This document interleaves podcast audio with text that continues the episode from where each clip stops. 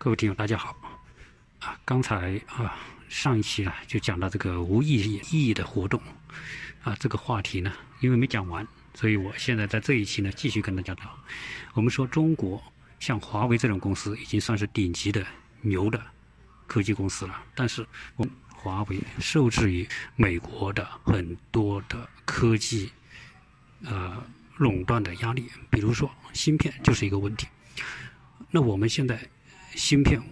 这条路，我们只能是跟着西方人的这条路走啊！你没办法有一个替代西方芯片的美国芯片的这么一种新的东西，你既然没有，你也想不出一条新路，那只能沿着别人的路。那现在问题是，关键技术被美国卡着，就不给你，对吧？你的这种关于这个制作芯片的那种机器，你就买不来啊，因为。那个荷兰公司的控股公司还是没啊，所以今天说我们的这个芯片啊，国内的芯片停留在十四纳米啊，现在西方的芯片已经开始做五纳米和三纳米，那这个已经差别很大，就像是什么呢？就像我上一期讲的，这个过河你用的这个渡船的方式，你是用木筏还是用船？始终来说，我们停留在这个渡的方式上啊。现在我们可能是木筏，别人已经是用用电动船，啊，现在差别是这个。那我们现在说，哎，我们在芯片这个事情上，我们架一条桥，我们就不用现在西方的这种芯片模式，行不行呢？到现在为止，这个东西出来，啊，所以，我我们觉得中国在崛起道路当中，现在最大的障碍是在科技技术方面。关键技术被西方垄断，被美国垄断，这是中国最大的障碍。如果中国不能够克服这个障碍，中国要真正意义上超越美国是非常非常非常艰难的事情。我们啊，再举个例子说，现在我们结果呢？前不久我们知道，中国中科院一个可以说是权威，叫吕树旺，这位吕教授。他是这个工程院的院士，这个吕院士他就提出，他没有真正意义上的互联网啊，中国的互联网是基于美国互联网基础之上的啊，中国没有独立的互联网系统，现在是美国开放期的这种技术开放和服务，已经渗透到了中国政治、经济、科技的各个领域里面啊，现在离开互联网，这个社会就没法运转。金融没法运转，教育没法运转，所有的一切都没法运转，而这一切呢，被谁垄断呢？都被美国的互联网技术垄断。人人说，如果我们跟美国发生战争，会带来什么结果？那如果美国把互联网给中国关了，会有什么结果？但这个结果很明显，由于你的这个互联网系统是基于美国开放一个端口给你，如果它关了，就意味着。你的关闭，就是一个基于中国的一个局域网而已，你根本不能够连通到全世界。所以，律师律师说中国没有真正意义上的互联网，啊，就是这个意思。我们从这个互联网这个例子也可以看得出来，西方玩玩出一个互联网，玩出这个互联网之后，我们一直在跟这个互联网，当然。最早，这个西方人在技术和科技和服务手段上，用免费的方式让你对它形成一种互联网界，也就是说，每一个国家的这个把关程序都是由美国的公司、直接的公司，比如说拉这个海底光缆啊，建立的这种互联网的连接啊，啊，用直接的渗透，缺少了国家环节的安全把关，所以成为一个西方制约中国的一点的时候，你已经来不及了啊，因为。你已经没法控制，它已经渗透到中国了，所以后面中国才会有一个中国信息技术安全什么领导小组这么一个东西。但是你已经很晚了，到今天，互联网已经成为新时代的阳光、空气和土壤。那么你离开它已经没办法生存，就像说今天你要是植物离开阳光，你根本不可能生存，啊，离开空气你不可能生存一样。现在离开互联网也不可能生存。那问题是，在这种情况之下，中国如何摆脱西西方的制约，就意味着这个特别难。除非一种可能性，你搞出某一种原创性的创新技术，就像说我刚才讲的过那个河，大家现在都是用轮渡的方式过，你能不能搞一个其他的方式？啊，现在我们说中国这样的人，他搞的什么新链接管，就试图。脱离现在的这么一个轨道。比如说你们搞五 G、六 G，我根本不跟你玩那一套，我建一个全新的系统。这个全新的系统就像说过河的时候我建的那个桥一样，甚至我不是桥，我直接坐飞机，所有你地面上这些交通轨道模式对他来说都没有意义，啊，这就叫创新。那中国由于不能够带来这种创新，所以中国很难真正意义上说。啊，弯道超车，或者说建立一个全新的、打开一个全新的世界和空间的全新的空间，我们就没办法替代现有西方的技术。不管我们现在都说的五 G 技术、互联网技术，还是通讯技术，你都是沿着别人的轨迹在走，最多是别人走三步，你走五步，这个差别而已。所以在这种环境之下，中国和西方的竞争。特别是跟美国的竞争，能不能够真正意义上的崛起，成为可以在很多领域里面不依存，这个就是下一个阶段最大的考验。如果我们摆脱不了这种状态，你谈超越是没有意义的。人家可能在很多关键的领域里面分分钟可以窒息你，如果你都容易被别人窒窒息的情况之下，你谈什么超越啊？这些东西都是缺少基础的。所以我们回到上一集我们聊的话题，所以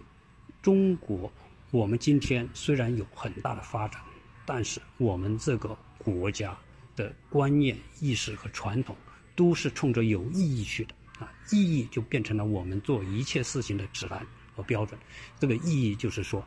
你所做的这些事情是不是会带来收益、带来回报？没有回报的事，我们就不做啊。所以才导致说，我们国家不科学就是打开未知世界的最主要的钥匙。啊，我们曾经说，啊，原子弹的出现源自于谁？源自于爱因斯坦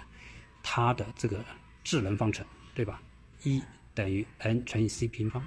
才认识到小小的看不到的原子世界会有如此大的能量。我们才会进入到一个核能时代。有可能我们在现在的思维定式里面会觉得，哎，现在西方的这个技术探索、科技探索，已经就是这个最前沿、最最大的这种啊探索到的这种可能空间。实际上，一定还会进步，还会发展。如果再过五百年，回头看今天，五百年后的人会发现我们是多么的原始和落后，因为在这五百年过程当中，一定有人探索出更新的。基础科学的这个创新，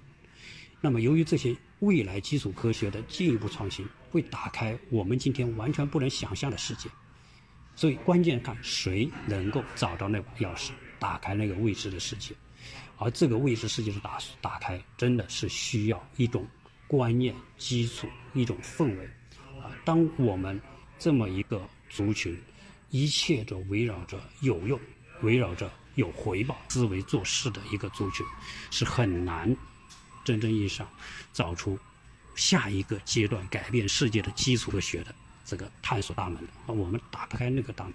我们意味着别人打开这个大门，那么我们永远只能是跟进者，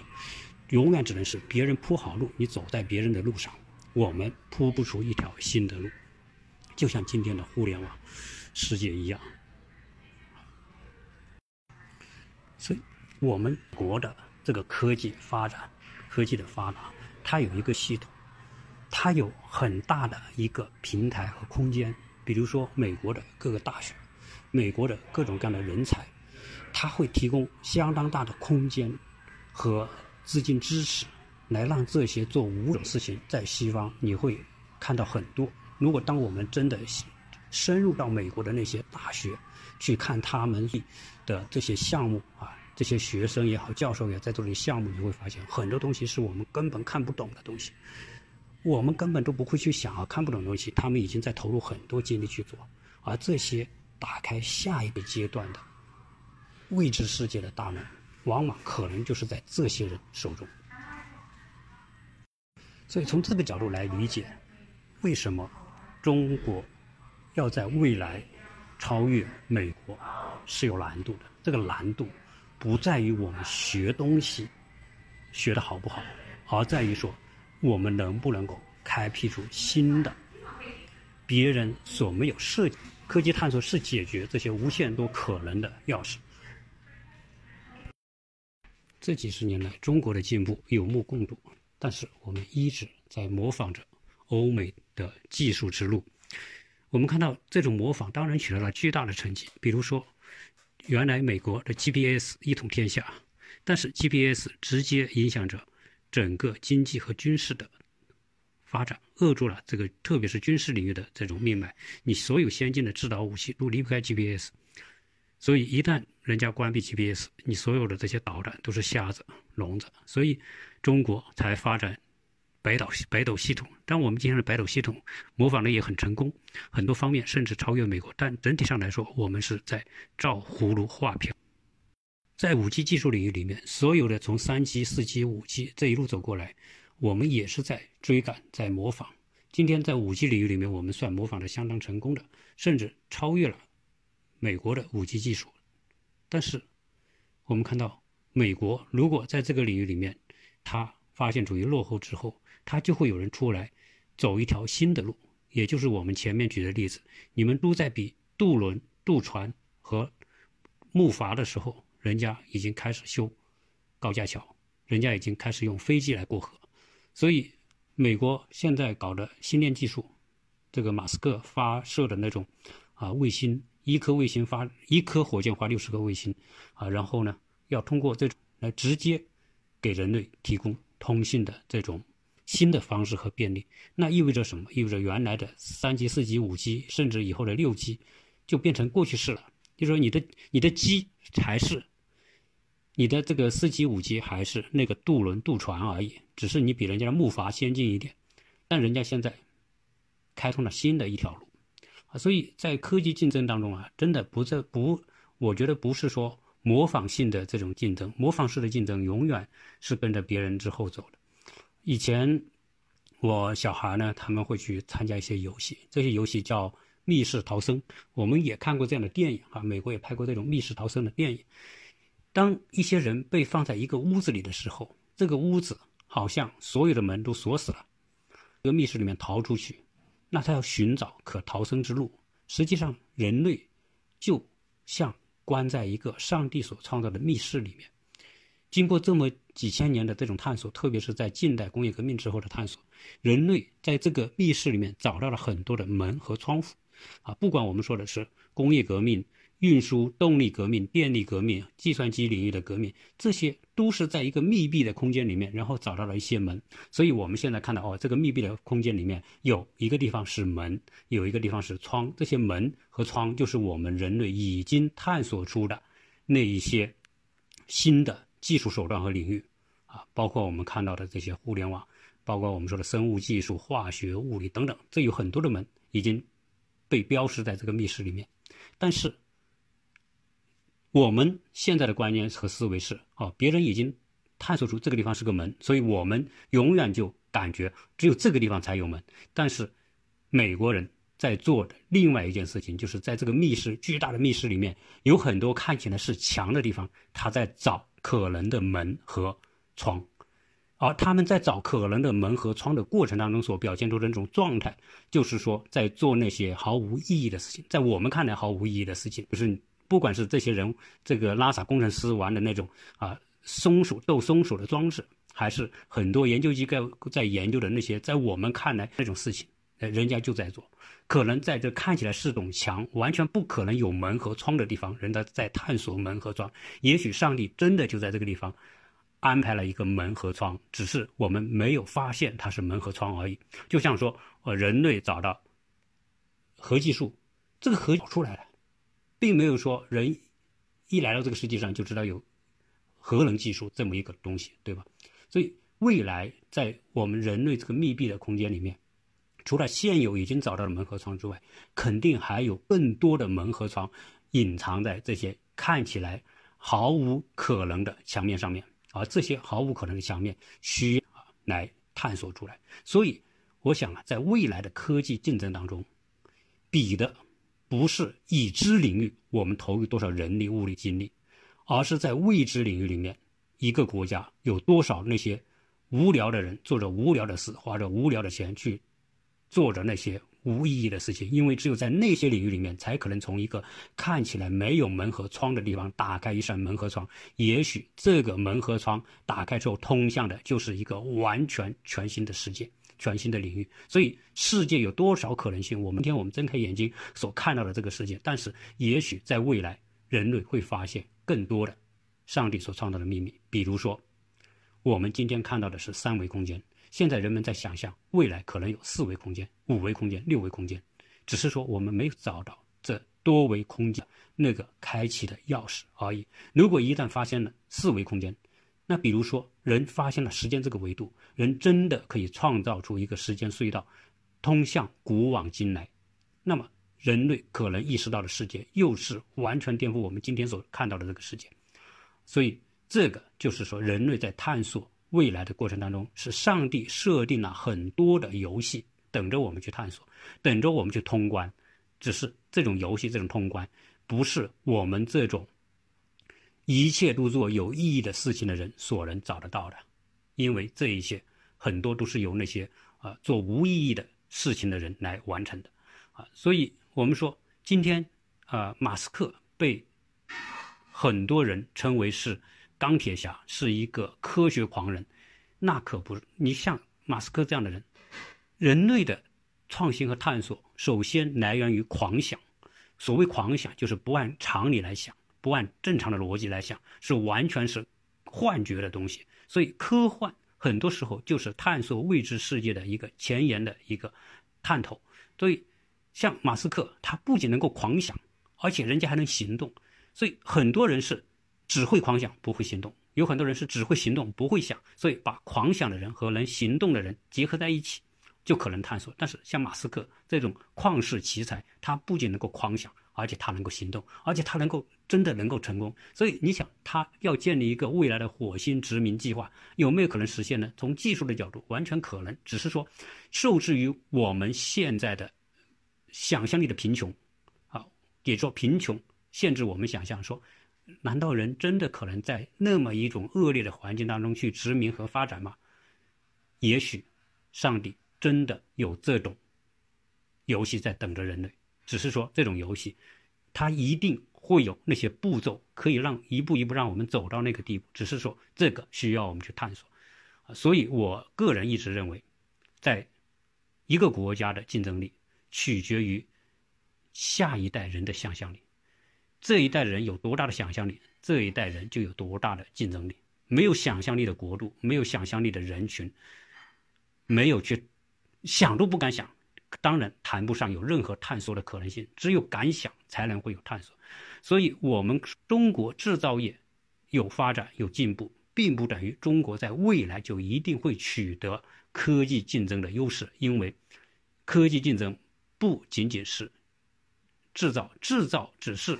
科技当中最边缘、最边缘、最边缘的那个环节，真正科技创新里面最主要的环节是想象力，是探索力，是做无聊的事情。因为所有对未知的探索都可能